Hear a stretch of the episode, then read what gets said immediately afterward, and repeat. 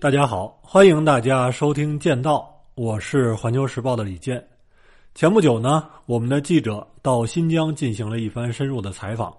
那么，在一系列的采访当中，有一件事儿对于我的震动是非常大的，那就是在新疆特警和当地同志的带领之下呢，他们到二零一五年九幺八暴恐案的发生地进行了实地的采访，在那个地方。当时参加反恐作战的特警，向我们的记者讲述了上万名的公安、武警和当地各族的干部群众是如何在一千三百多平方公里的山区里边，历时了五十六天围捕和击毙这些暴恐分子的。我是二零一四年的时候去新疆的喀什采访过喀恰会，我当着喀什市委书记的面提了一个要求。我说能不能去喀什的特警队进行采访？因为当时新疆的反恐压力是非常之大的，大到什么程度呢？在街头进行网格化巡逻的武警和特警，居然也会受到暴恐分子的袭击。而那次采访刚完成，乌鲁木齐呢就发生了五二二暴恐案，三十九人死亡，九十四人受伤。于是我又从喀什赶紧飞到了乌鲁木齐。又飞到和田，后来呢，又租车去皮山县采访。那么那次的经历让我对新疆的公安干警和武警产生了非常大的敬意。今天呢，就用这期节目再次向他们致敬。这个九一八暴恐案是发生在二零一五年的九月十八号的凌晨，一伙暴徒袭击了一处偏远山区的煤矿，并且设伏。袭击了前往处置的民警，当时呢就造成了十一名各族无辜的群众死亡，十八人受伤，三名民警和两名协警牺牲。在作案之后呢，这伙暴徒就逃进了深山。我们的记者是从阿克苏地区的拜城县坐车往西北方向走，差不多走了一个多小时以后呢，就进入了天山南路的这个山区。据记者讲，他们的车。与其说是颠得厉害，还不如说就是勉强保证不翻车。就算把安全带系得非常紧，但是记者的头不断的要撞向车顶和车窗，而手机信号呢，眼看着就从五 G 降到二 G，降到无服务。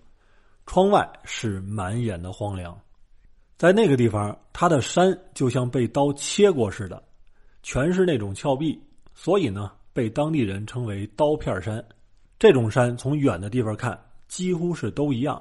你只有走进来以后，才能够发现山体里边呢有无数的天然形成的这种山洞和石缝。这些地方要么是被灌木掩盖，要么呢就是需要站在特定的角度才能够看到。在六年之前参与了围捕行动的迪里夏提·穆塔里普，是我们这次采访的主要的采访对象。他呢？当时是阿克苏地区公安局特警支队的一名特警，曾经荣立过一次个人一等功，一次个人二等功，一次个人三等功，是全国公安系统的二级英雄模范。那么迪丽夏提就对我们的记者说，在那种陡峭的山体上，当地的牧民是可以手插着兜，就跟羚羊似的跳着往前走，而且因为放牧的时候一直要盯着羊群。所以呢，他们的视力也特别的好，他们看到的东西，我们可能要拿望远镜才能够看到。而这些牧民放牧呢，他也不是一天两天就能回来的，所以他们会在山里边修一些补给点晚上呢把这个羊收拢到一块儿，自己呢也有一个吃饭睡觉的地方。这些地方被称为羊圈，你只要是外边的人，就很难发现这些羊圈的具体的位置。但是呢，好多的暴恐分子熟悉当地的情况，所以他们知道羊圈在哪儿。而且案件发生以后呢，好多的牧民就从山里边跑出来了。但是这些牲畜可能都没有来得及赶下山，所以在最初的一段时间，这些暴徒是有可能得到补给的。那么，在上千平方公里的范围内，也就相当于整个大连市那么大的山区里边。搜索一小撮熟悉地形的这些暴恐分子，难度是可想而知的。当时呢，参加围捕的干警张伟就说：“因为对于地形大家不太了解，所以他们刚开始的搜索的这种线索是非常之少的，只能凭借这种有人做过的痕迹或者羊圈的位置来判断暴恐分子大致的这种逃跑的方向。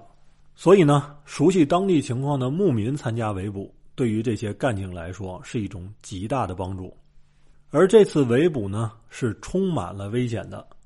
迪丽夏提就说：“我们徒步往山里走，准备了两锅抓饭、几袋馕和水，用马驮着。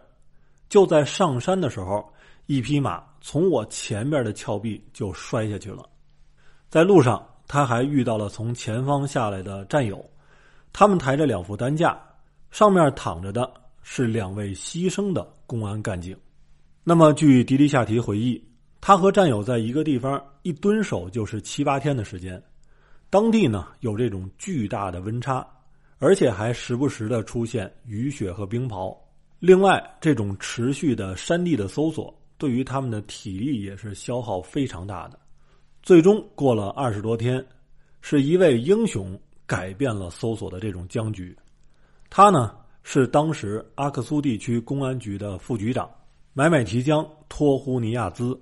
张伟说，买局长呢当时是外调组的，侦查能力是非常强。他把自己乔装成当地的牧民，通过走访来寻找线索，并且前往进行摸排。那么，二零一五年的十月十三号，买局长在走访中就得到了一个消息。说一处断崖下边有两个山洞，他判断暴恐分子是极有可能藏在这些洞里边的。为了不打草惊蛇，麦局长主动向前线指挥部请战，带领四名民警和四名牧民进入可疑的这个区域进行搜索。但是呢，在搜索的过程中，这几名牧民跟队伍走散了，结果被暴徒劫持。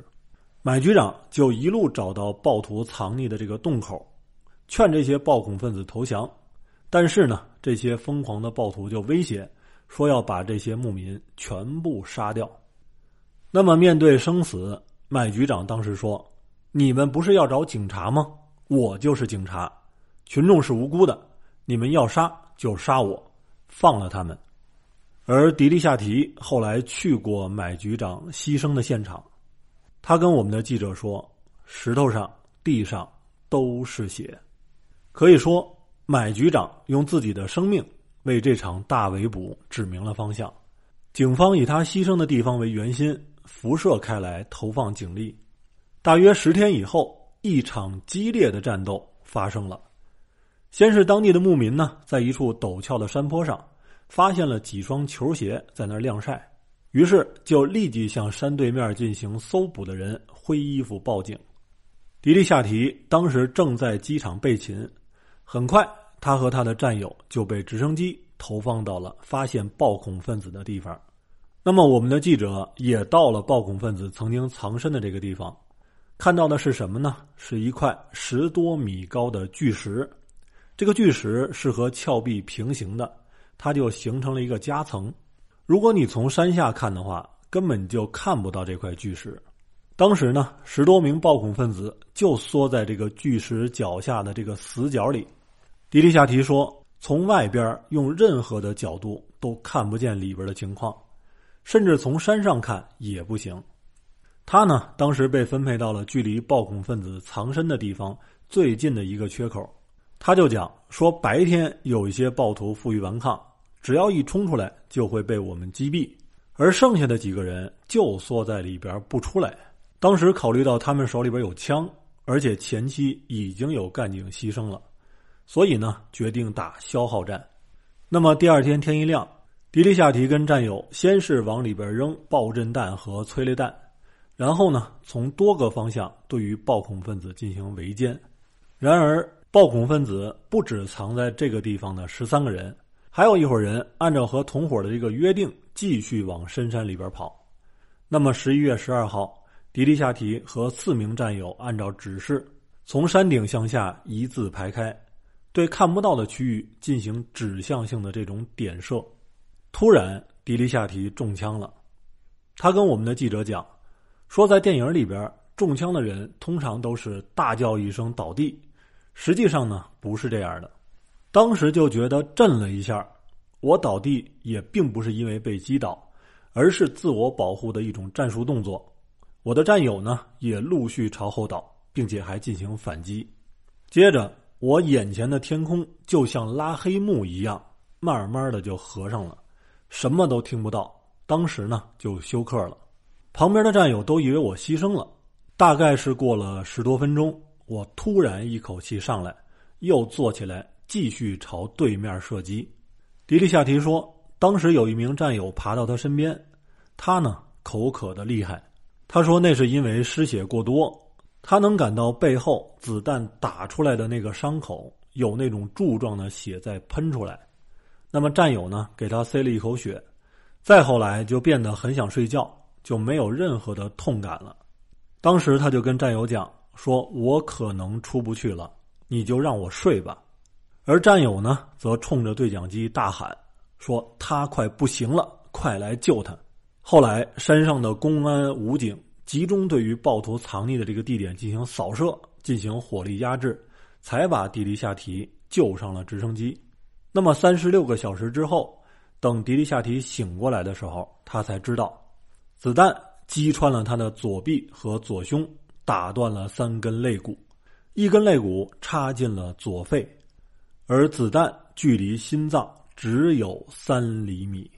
这次战斗彻底把拜城九幺八案的暴恐团伙给剿灭了，除了一个人投降自首以外，其余的二十八名暴徒全部被歼灭。